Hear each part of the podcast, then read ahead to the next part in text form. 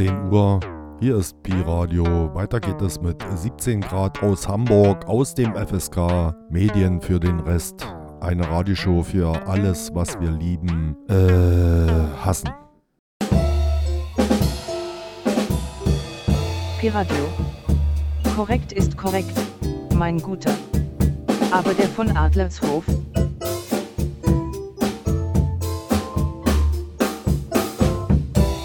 you get in trouble, bring it home to me. Whether I am near you or across the sea, I will think of something to do. I'll be on the lookout for you and I'll find you. You can count on me. And don't you let 'em get you wall. Cause I'll be there to catch you, and I won't let you fall.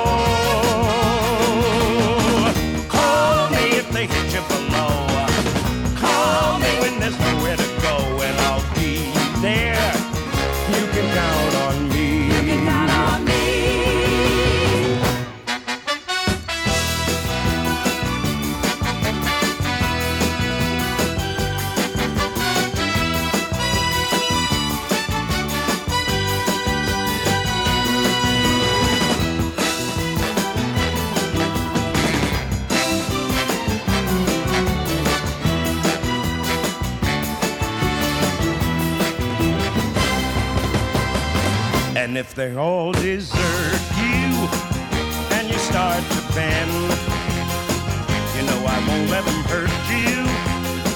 And I don't pretend.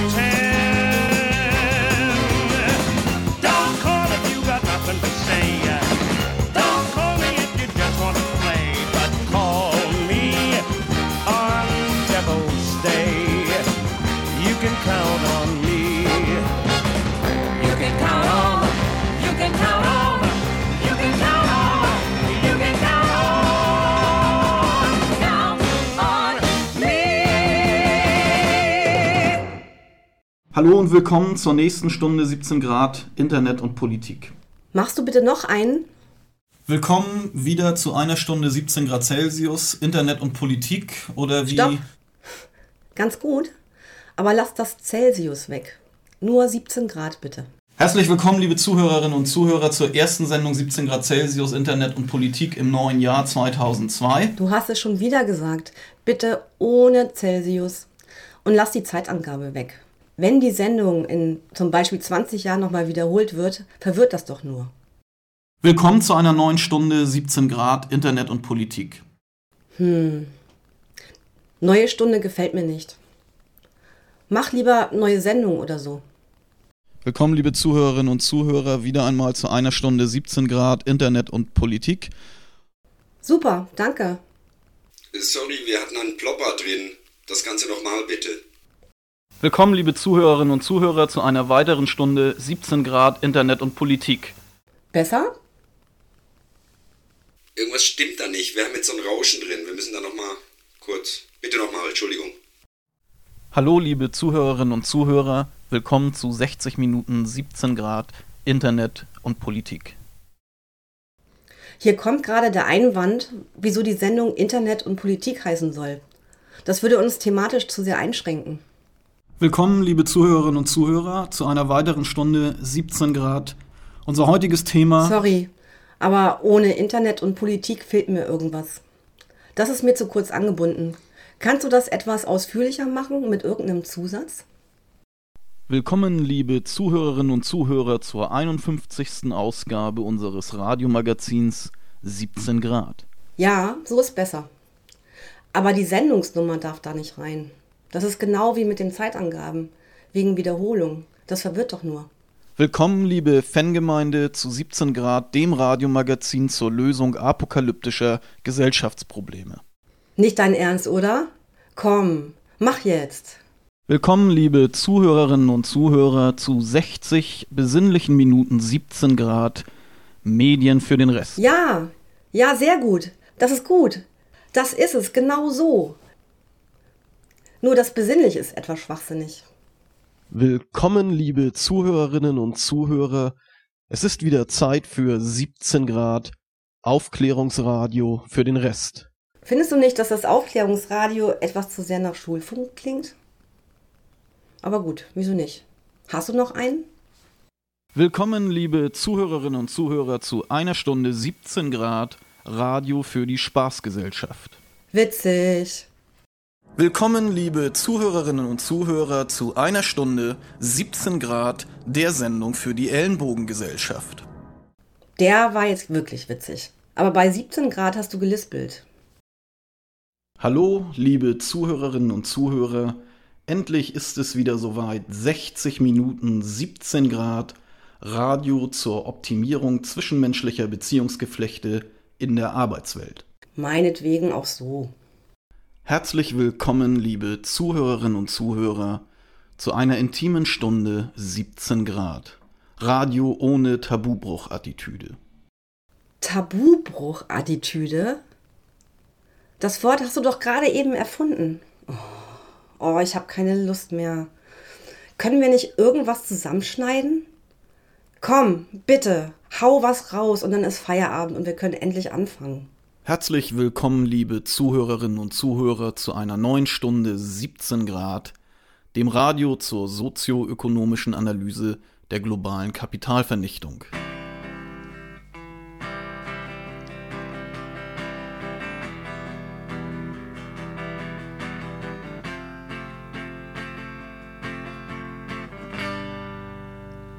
sind kaum da, schlecht gelaunt, kleine Bande, unbenannt.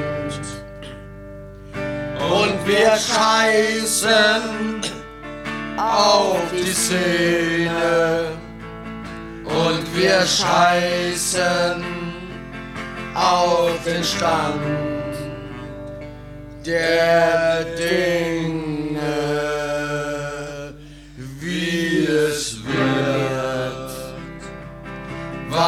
mal war, das war nie unser Ziel. Und so donnern wir durch den Arsch der Welt. Das bedeutet uns ganz schön viel.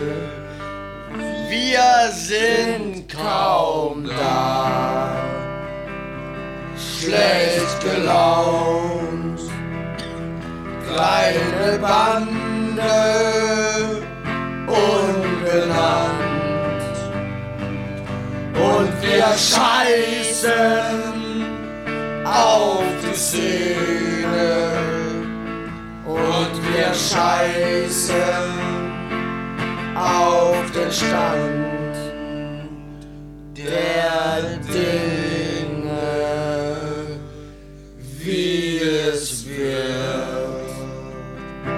was mal war, das war nie unser Ziel. Und so donnern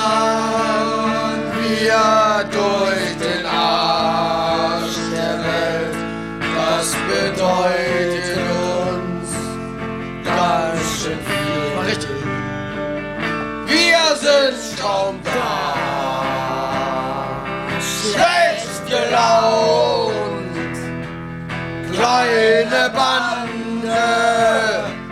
Unbenannt. Und wir scheißen auf die Szene.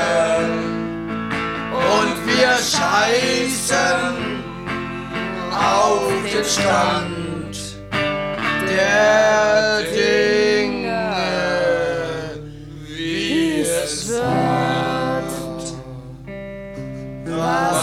Klavier.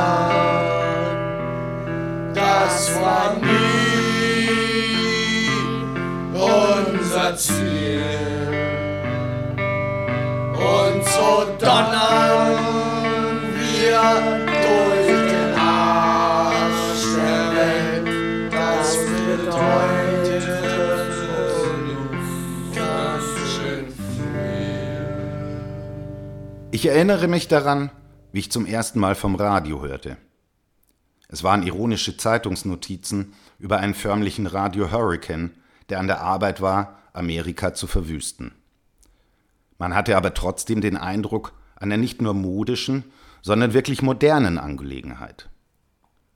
Dieser Eindruck verflüchtigte sich sehr rasch, als man dann auch bei uns Radio zu hören bekam.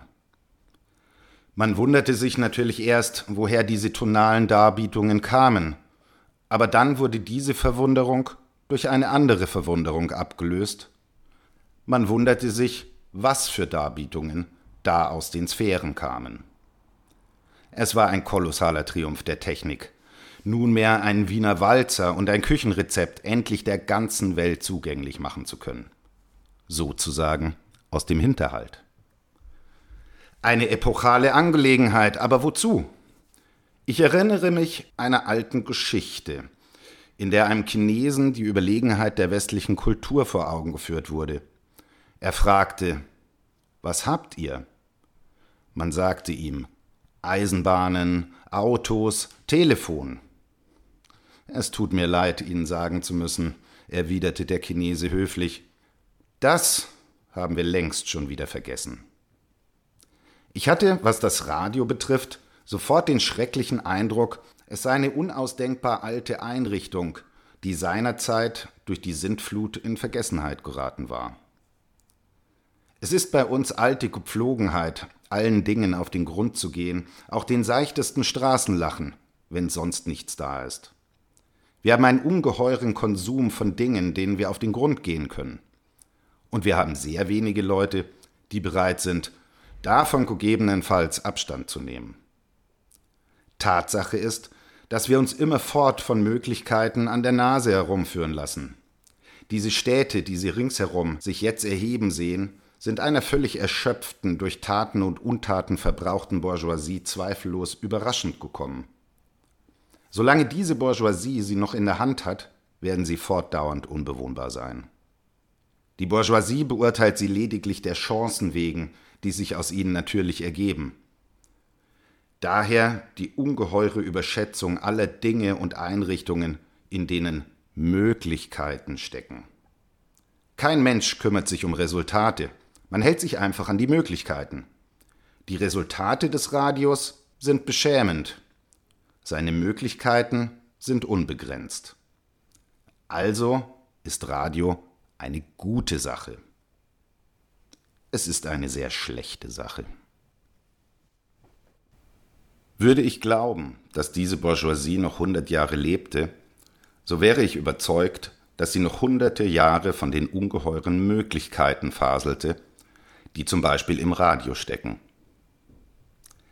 Jene Leute, die das Radio schätzen, tun es deshalb, weil sie in ihm eine Sache sehen, für die etwas erfunden werden kann.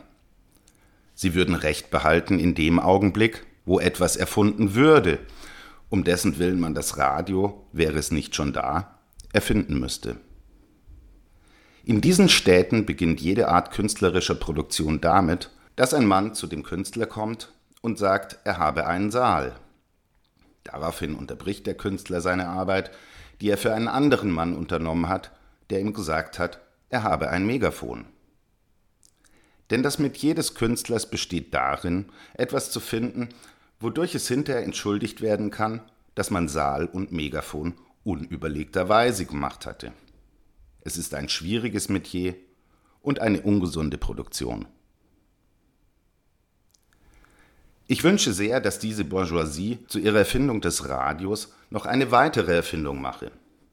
Eine, die es ermöglicht, das durch Radio Mittelbare auch noch für alle Zeiten zu fixieren.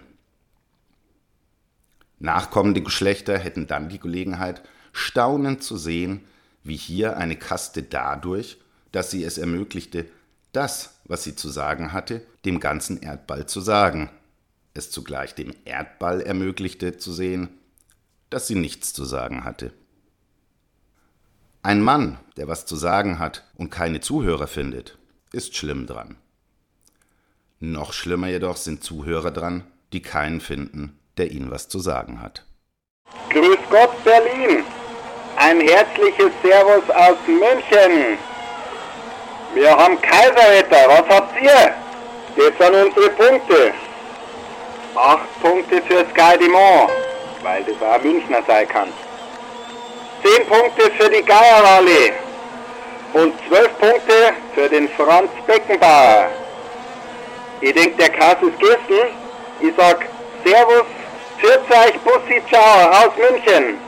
Und aus Bayern kommen 12 Points für den Kaiser Franz Beckenbauer. Äh, ich weiß nicht, ich habe schon als Kind, damals, ich weiß nicht, was jetzt der Hölderlin, der Ringelnatz oder, oder sonst wer, äh, ein Gedicht, was mich für mein ganzes Leben geprägt hat. Äh, das war äh, Dunkel war's, der Mond schien helle, als ein Wagen blitzeschnelle langsam um die Ecke fuhr. Drinnen saßen stehend Leute und so weiter und so weiter. Äh, äh, was will ich damit sagen? Es war eine Sache, mal fährt das Auto schnell, mal ist es langsam. Es kann kein Widerspruch sein, wenn man sich widerspricht.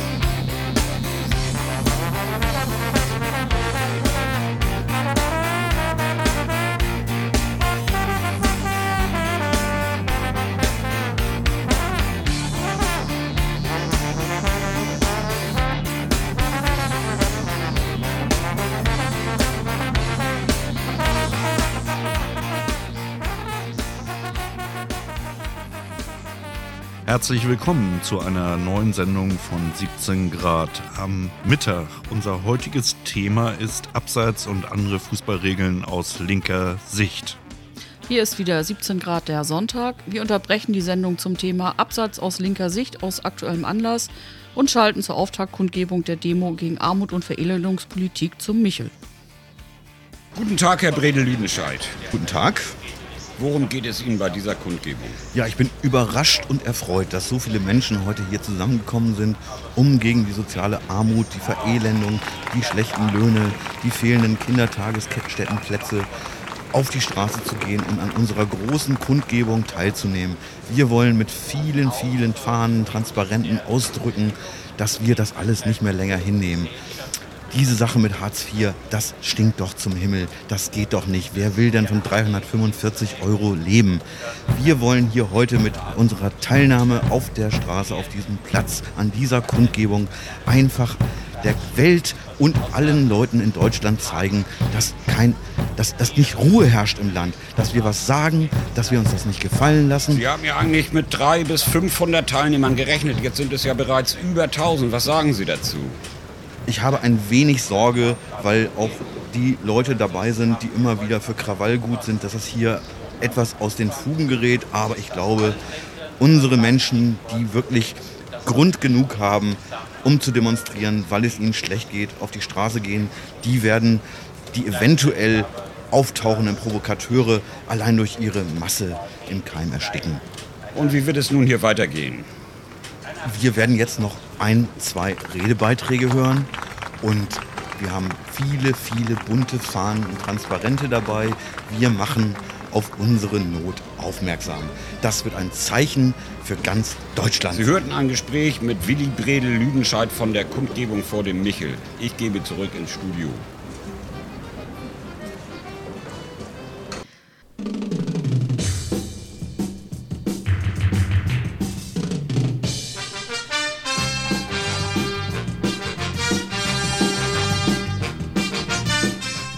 Herzlich willkommen bei 17 Grad, liebe Zuhörerinnen und Zuhörer, sofern es da draußen überhaupt noch welche gibt. Hier ist 17 Grad Hamburg.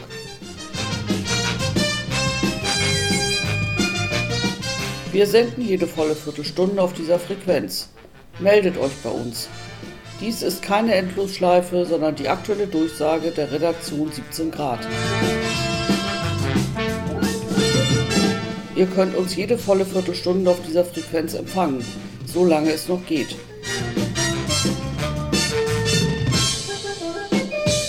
Wir melden uns wieder in 14 Minuten. Bis gleich.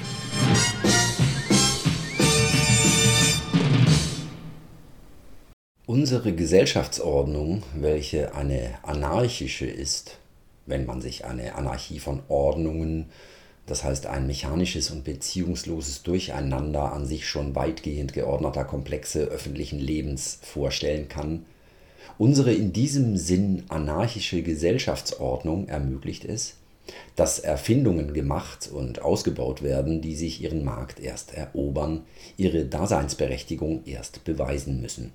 Kurz, Erfindungen, die nicht bestellt sind. So konnte die Technik zu einer Zeit so weit sein, den Rundfunk herauszubringen, wo die Gesellschaft noch nicht so weit war, ihn aufzunehmen. Nicht die Öffentlichkeit hatte auf den Rundfunk gewartet, sondern der Rundfunk wartete auf die Öffentlichkeit. Und um die Situation des Rundfunks noch genauer zu kennzeichnen, nicht Rohstoff wartete aufgrund eines öffentlichen Bedürfnisses auf Methoden der Herstellung, sondern Herstellungsmethoden sehen sich angstvoll nach einem Rohstoff um. Man hatte plötzlich die Möglichkeit, allen alles zu sagen, aber man hatte, wenn man es sich überlegte, nichts zu sagen. Und wer war alle? Am Anfang half man sich damit, dass man nicht überlegte. Man sah sich um, wo irgendwo irgendjemandem etwas gesagt wurde und versuchte, sich hier lediglich konkurrierend einzudrängen und irgendetwas irgendjemandem zu sagen. Das war der Rundfunk in seiner ersten Phase als Stellvertreter. Als Stellvertreter des Theaters, der Oper, des Konzerts, der Vorträge, der Kaffeemusik, des lokalen Teils der Presse und so weiter. Von Anfang an hat der Rundfunk nahezu alle bestehenden Institutionen, die irgendetwas mit der Verbreitung von Sprech- oder Singbarem zu tun hatten, imitiert. Es entstand ein unüberhörbares Durch- und Nebeneinander im Turmbau zu Babel. Man konnte in diesem akustischen Warenhaus lernen, auf Englisch bei den Klängen des Pilgerchors Hühner zu züchten, und die Lektion war billig wie Leitungswasser. Es war dies die goldene Jugendzeit unseres Patienten. Ich weiß nicht, ob sie schon aus ist, aber wenn sie aus ist, wird sich auch dieser Jüngling, der, um geboren zu werden, keinerlei Befähigungsnachweis vorzuweisen brauchte, doch noch wenigstens hinterher nach einem Lebenszweck umschauen müssen. So frägt sich ja auch der Mensch erst in reiferen Jahren, wenn er seine Unschuld eingebüßt hat, wozu er eigentlich auf der Welt ist. Was nun diesen Lebenszweck des Rundfunks betrifft, so kann er meiner Meinung nach nicht bestehen darin, das öffentliche Leben lediglich zu verschönen. Er hat dazu nicht nur wenig Eignung bewiesen, auch unser öffentliches Leben zeigt ja leider wenig Eignung, verschönt zu werden. Ich bin nicht dagegen, wenn jetzt auch in den Wärmehallen der Arbeitslosen und in den Gefängnissen Empfänger eingebaut werden, man denkt sich offenbar, dass dadurch die Lebensdauer dieser Institutionen auf billige Weise verlängert werden kann. Aber es kann nicht die Hauptaufgabe des Rundfunks sein, auch noch unter den Brückenbögen Empfänger aufzustellen, wenn es auch eine vornehme Geste darstellt, auch jene, die hier ihre Nächte zuzubringen wünschen, wenigstens mit dem Mindesten zu versehen, nämlich einer Meistersinger-Aufführung. Hier ist Takt nötig auch als Methode, das Heim wieder traut zu machen und das Familienleben wieder möglich, genügt meines Erachtens der Rundfunk nicht, wobei es ruhig fraglich bleiben kann, ob das, was er nicht erreichen kann, überhaupt wünschbar ist. Aber ganz abgesehen von seiner zweifelhaften Funktion, wer vieles bringt, wird keinem etwas bringen, hat der Rundfunk eine Seite, wo er zwei haben müsste. Er ist ein reiner Distributionsapparat, er teilt lediglich zu. Und um nun positiv zu werden, das heißt, um das Positive am Rundfunk aufzustöbern, ein Vorschlag zur Umfunktionierung des Rundfunks. Der Rundfunk ist aus einem Distributionsapparat in einen Kommunikationsapparat zu verwandeln. Der Rundfunk wäre der denkbar großartigste Kommunikationsapparat des öffentlichen Lebens, ein ungeheures Kanalsystem, das heißt, er wäre es, wenn er es verstünde, nicht nur auszusenden, sondern auch zu empfangen also den Zuhörer nicht nur hören, sondern auch sprechen zu machen und ihn nicht zu isolieren, sondern ihn in Beziehung zu setzen. Der Rundfunk müsste demnach aus dem Lieferantentum herausgehen und den Hörer als Lieferanten organisieren. Deshalb sind alle Bestrebungen des Rundfunks, öffentlichen Angelegenheiten auch wirklich den Charakter der Öffentlichkeit zu verleihen, absolut positiv. Unsere Regierung hat die Tätigkeit des Rundfunks ebenso nötig wie unsere Rechtspflege. Wo sich Regierung oder Justiz einer solchen Tätigkeit des Rundfunks widersetzen, haben sie Angst und sind eben nur für Zeiten geeignet, welche vor der Erfindung des Rundfunks liegen, wenn nicht sogar vor der Erfindung des Schießpulvers ich kenne so wenig wie Sie die Verpflichtungen etwa des Reichskanzlers. Es ist Sache des Rundfunks, sie mir klarzumachen. Aber zu diesen Verpflichtungen des obersten Beamten gehört es, regelmäßig durch den Rundfunk die Nation von seiner Tätigkeit und der Berechtigung seiner Tätigkeit zu unterrichten. Die Aufgabe des Rundfunks allerdings erschöpft sich nicht damit, diese Berichte weiterzugeben er hat über dies hinaus die Einforderung von Berichten zu organisieren, das heißt, die Berichte der Regierenden in Antworten auf die Fragen der Regierten zu verwandeln. Der Rundfunk muss den Austausch ermöglichen. Er allein kann die großen Gespräche der Branchen und Konsumenten über die Normung der Gebrauchsgegenstände veranstalten, die Debatten über Erhöhungen der Brotpreise, die Dispute der Kommunen Sollten Sie dies für utopisch halten, so bitte ich Sie darüber nachzudenken, warum es utopisch ist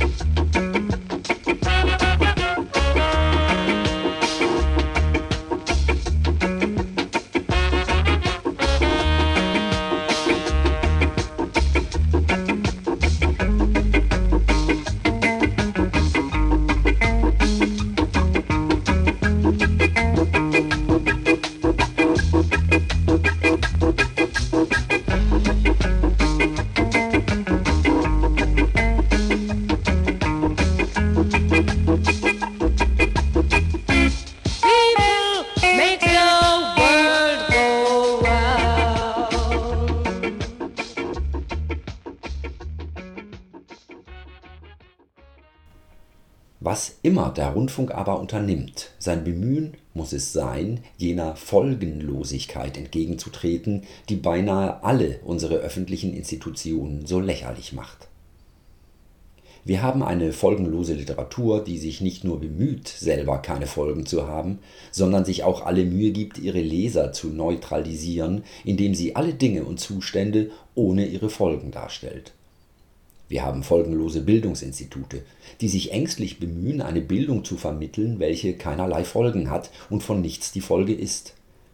Alle unsere ideologiebildenden Institutionen sehen ihre Hauptaufgabe darin, die Rolle der Ideologie folgenlos zu halten, entsprechend einem Kulturbegriff, nachdem die Bildung der Kultur bereits abgeschlossen ist und Kultur keiner fortgesetzten schöpferischen Bemühung bedarf. Es soll hier nicht untersucht werden, in wessen Interesse diese Institutionen folgenlos sein sollen, aber wenn eine technische Erfindung von so natürlicher Eignung zu entscheidenden gesellschaftlichen Funktionen bei so ängstlicher Bemühung angetroffen wird, in möglichst harmlosen Unterhaltungen folgenlos zu bleiben, dann erhebt sich doch ununterdrückbar die Frage, ob es denn gar keine Möglichkeit gibt, den Mächten der Ausschaltung durch eine Organisation der Ausgeschalteten zu begegnen. Jeder kleinste Vorstoß auf dieser Linie müsste sofort einen natürlichen Erfolg haben, der weit über den Erfolg aller Veranstaltungen kulinarischen Charakters hinausgeht. Jede Kampagne mit deutlicher Folge, also jede wirklich in die Wirklichkeit eingreifende Kampagne, die als Ziel die Veränderung der Wirklichkeit hat, wenn auch an Punkten bescheidenster Bedeutung, etwa bei der Vergebung öffentlicher Bauten, würde dem Rundfunk eine ganz andere, unvergleichlich tiefere Wirkung sichern und eine ganz andere gesellschaftliche Bedeutung verleihen als seine jetzige rein dekorative Haltung. Was die auszubildende Technik aller solcher Unternehmungen betrifft, so orientiert sie sich an der Hauptaufgabe, dass das Publikum nicht nur belehrt werden, sondern auch belehren muss. Es ist eine formale Aufgabe des Rundfunks, diesen belehrenden Unternehmungen einen interessanten Charakter zu geben, also die Interessen interessant zu machen. Einen Teil, besonders den für die Jugend bestimmten Teil, kann er sogar künstlerisch gestalten. Diesem Bestreben des Rundfunks, Belehrendes künstlerisch zu gestalten, kämen Bestrebungen der modernen Kunst entgegen, welche der Kunst einen belehrenden Charakter verleihen wollen. Als Beispiel solcher möglichen Übungen, die den Rundfunk als Kommunikationsapparat benutzen, habe ich schon bei der Baden-Badener Musikwoche 1929 den Flug der Lindbergs erläutert. Dies ist ein Modell für eine neue Verwendung ihrer Apparate. Ein anderes Modell wäre das Badener Lehrstück vom Einverständnis. Hierbei ist der pädagogische Part, den der Hörer übernimmt, der der Flugzeugmannschaft und der der Menge. Er kommuniziert mit dem vom Rundfunk beizusteuernden Part des gelernten Chors, dem der Clowns, dem des Sprechers. Ich beschränke mich willentlich auf die Erörterung des Prinzipiellen, weil die Verwirrung im Ästhetischen nicht die Ursache der beispiellosen Verwirrung in der prinzipiellen Funktion, sondern ihre bloße Folge ist. Durch ästhetische Einsicht ist der Irrtum, ein für einige sehr nützlicher Irrtum, über die eigentliche Funktion des Rundfunks nicht zu beheben. Ich könnte Ihnen sagen, dass etwa die Anwendung der theoretischen Erkenntnisse der modernen Dramatik, nämlich der epischen Dramatik, auf das Gebiet des Rundfunks außerordentlich fruchtbare Ergebnisse zeitigen könnte. Nichts ist ungeeigneter als die alte Oper, die auf die Erzeugung von Rauschzuständen ausgeht, denn sie trifft am Empfänger auf den einzelnen Mann, und von allen alkoholischen Exzessen ist nichts gefährlicher als der stille Suff. Auch das alte Drama der Shakespeare'schen Dramaturgie ist nahezu unbrauchbar für den Rundfunk, denn am Empfänger wird der Einzelne und Vereinzelte anstatt eine Menge im Kontakt dazu gebracht, Gefühle, Sympathien und Hoffnungen zu investieren in Intrigen, die nur den Zweck haben, dem dramatischen Individuum die Gelegenheit zu geben, sich auszudrücken. Die epische Dramatik mit ihrem Nummercharakter, ihre Trennung der Elemente, also des Bildes vom Wort und der Wörter von der Musik, besonders aber ihre belehrende Haltung, hätte für den Rundfunk eine Unmenge praktischer Winke. aber ihre rein ästhetische Anwendung würde zu nichts als einer neuen Mode führen und wir haben alte Moden genug. Ergäbe sich das Theater der epischen Dramatik, der pädagogisch-dokumentarischen Darstellung, so könnte der Rundfunk eine ganz neue Form der Propaganda für das Theater ausführen, nämlich die wirkliche Information, eine unentbehrliche Information. Solch ein mit dem Theater eng verbundener Kommentar, eine vollwertige, ebenbürtige Ergänzung des Dramas selber, könnte völlig neue Formen entwickeln und so weiter. Auch eine direkte Zusammenarbeit zwischen theatralischen und funkischen Veranstaltungen wäre organisierbar. Der Rundfunk könnte die Chöre an die Theater senden, so wie er aus den Meetings ähnlichen Kollektivveranstaltungen der Lehrstücke die Entscheidungen und Produktionen des Publikums in die Öffentlichkeit leiten könnte und so weiter. Ich führe dieses und so weiter nicht aus, komme willentlich nicht auf die Möglichkeiten, Oper von Drama und beide vom Rundfunkstück zu trennen oder ähnliche ästhetische Fragen zu lösen, zu sprechen, obwohl ich weiß, dass Sie vielleicht das von mir erwarten, da Sie vorhaben, Kunst zu verkaufen vermittels Ihres Apparates.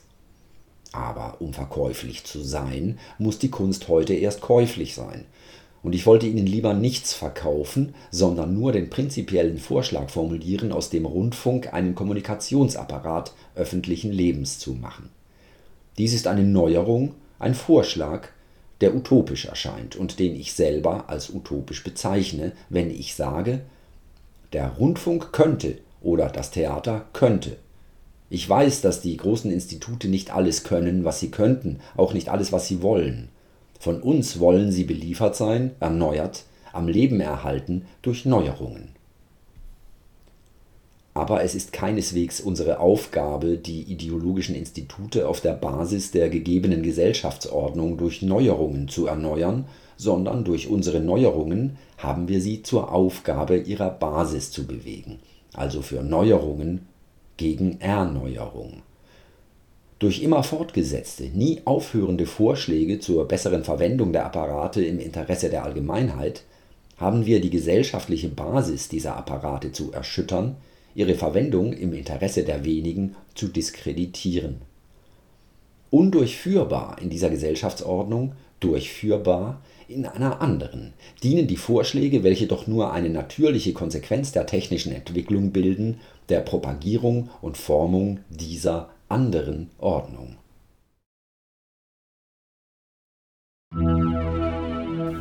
Starke Frauen.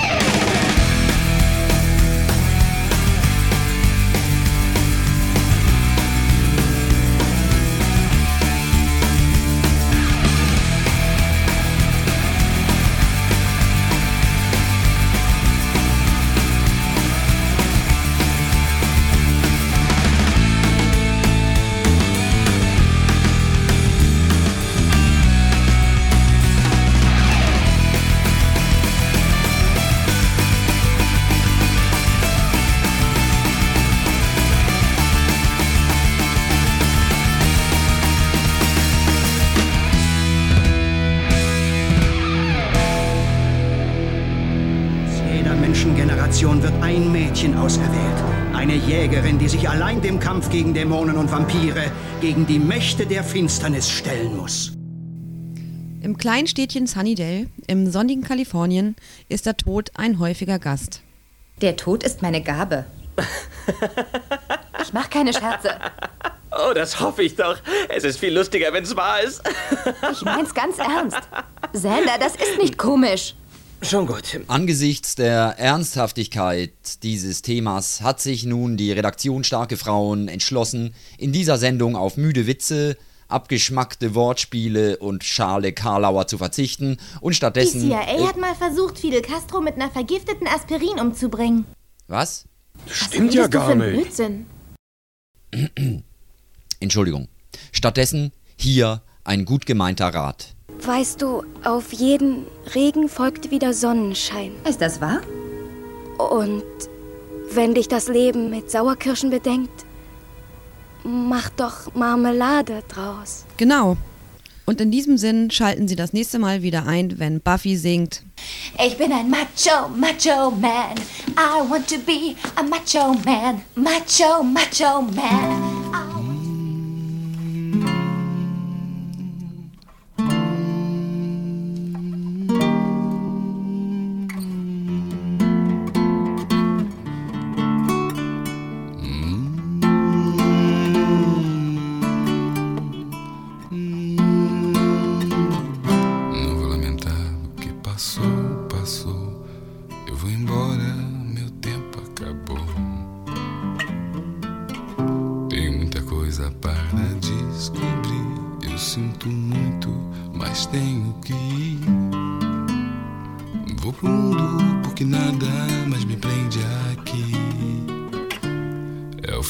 Final do show. E não fique magoado porque vou partir. É só o jeito que eu sou. Ch -ch -ch -ch Changes lá. Vem meu trem, vem meu trem.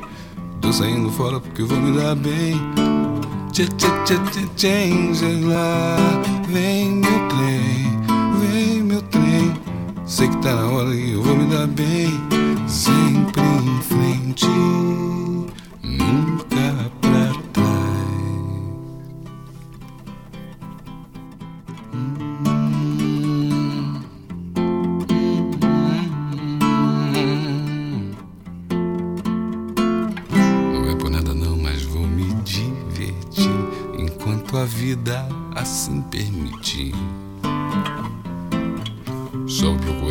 fazer amigos do bem, se precisar ajudar também.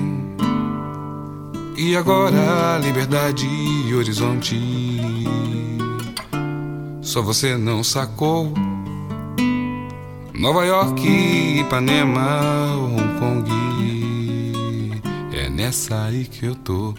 Tchê, tchê, tchê, tchê, Changes lá, vem meu trem, vem meu trem. Tô saindo fora porque eu sei que vou me dar bem. Tchê, tchê, tchê, tchê, Changes lá, vem meu trem, vem meu trem. Sei que tá na hora e eu vou me dar bem. Sempre em frente,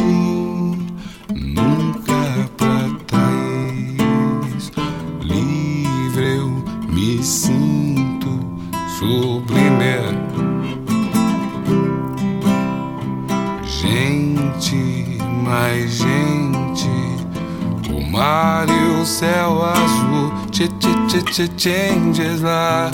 Vem meu trem, vem meu trem. Tô saindo fora e eu sei que vou me dar bem. Tchê, tchê, tchê, changes lá. Vem meu trem, vem meu trem. Tô saindo fora e eu sei que vou me dar bem.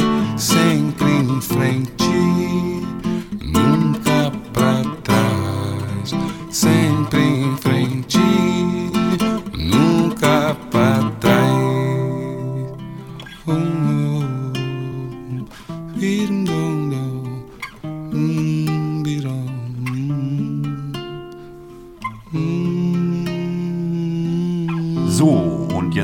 uns gleich wieder nach der Werbung.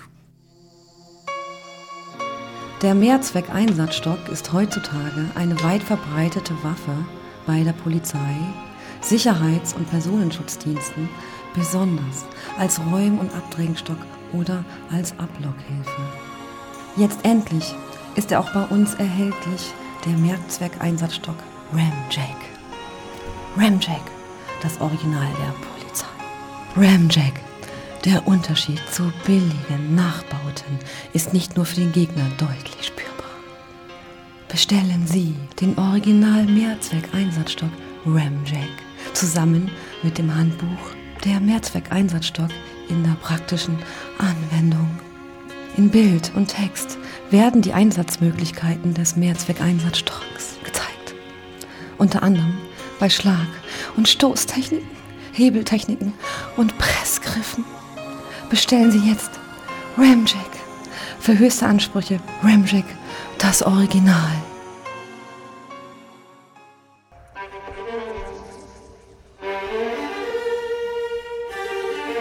Siebzehn Grad vorgelesen.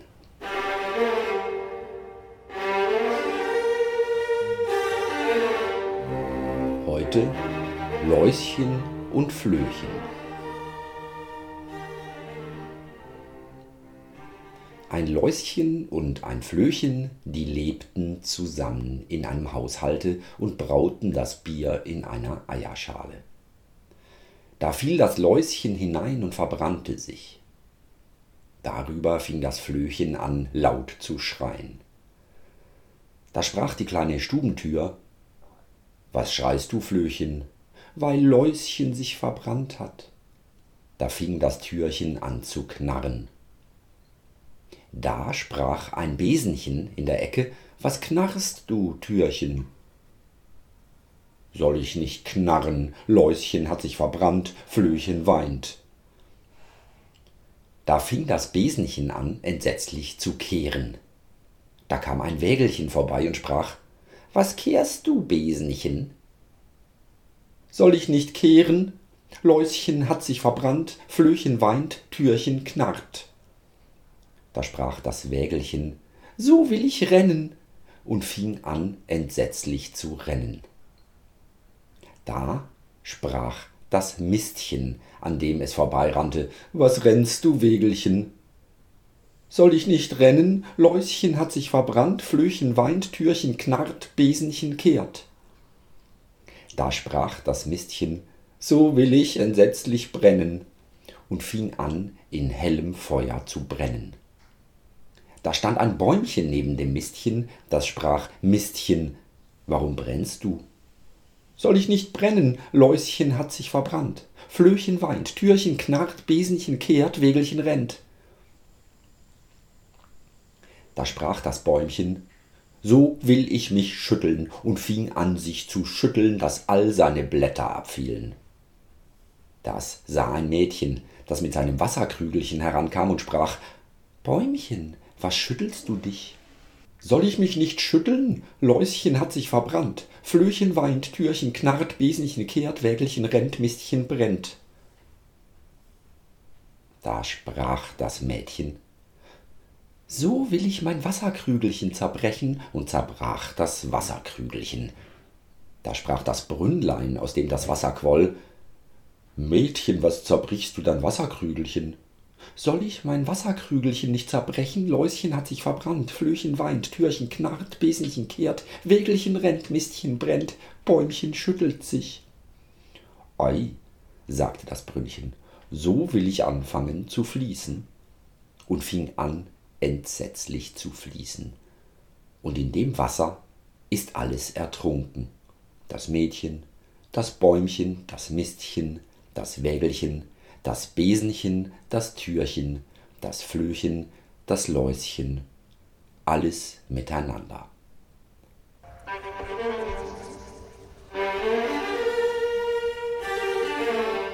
Sie hörten 17 Grad vorgelesen Läuschen und Flöchen.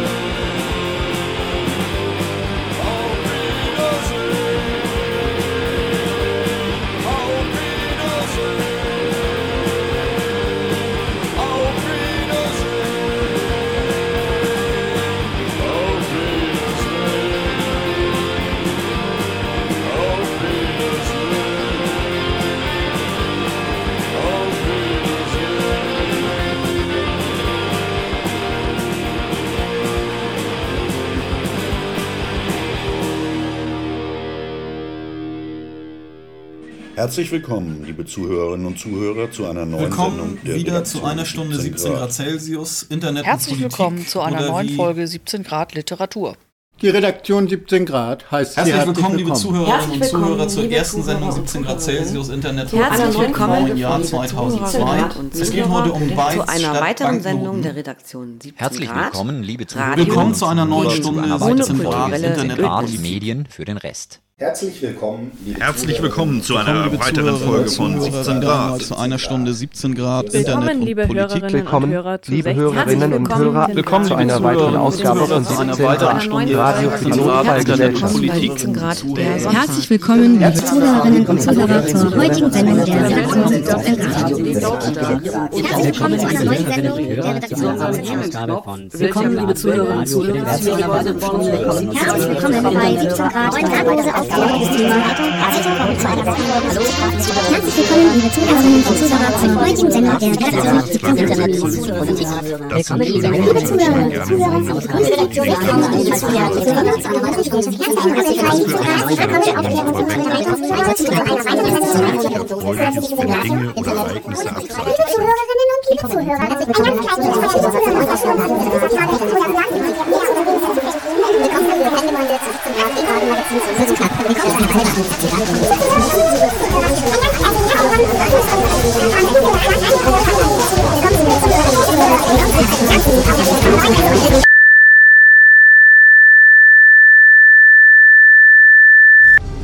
Hasta la vista, baby.